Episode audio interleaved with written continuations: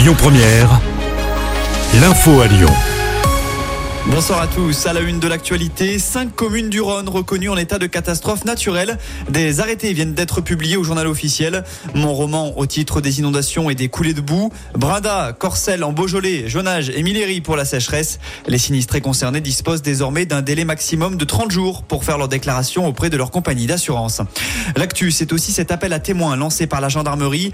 Il concerne une disparition inquiétante, celle d'un homme de 56 ans ayant quitté son EHPAD samedi soir.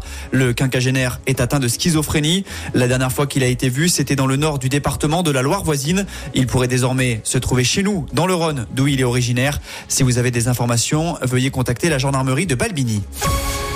Un nouvel hommage rendu à Gérard Collomb. Une station de métro portera bientôt le nom de l'ancien édile de la ville, décédé, on vous le rappelle, le mois dernier. La station Gardevez va être renommée Gardevez Gérard Collomb. Annonce faite ce matin par Bruno Bernard, président de la métropole de Lyon, lors du conseil métropolitain.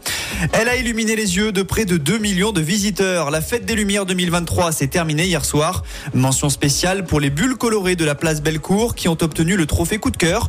Une récompense décernée par la ville de Lyon et France 3. Le palmarès complet est à retrouver sur notre site internet. On poursuit avec un mot sur le Téléthon. Le Rhône a été le département le plus généreux d'Auvergne-Rhône-Alpes. L'opération avait lieu ce week-end. En tout, 80 millions d'euros de promesses de dons ont été enregistrés partout en France. 758 000 ont été promis chez nous dans le Rhône.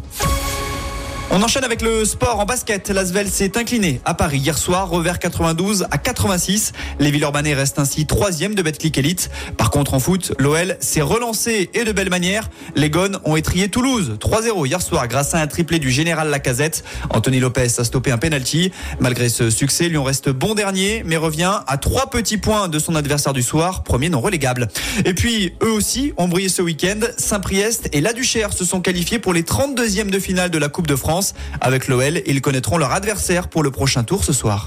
Écoutez votre radio Lyon Première en direct sur l'application Lyon Première, lyonpremière.fr et bien sûr à Lyon sur 90.2 FM et en DAB+. Lyon Première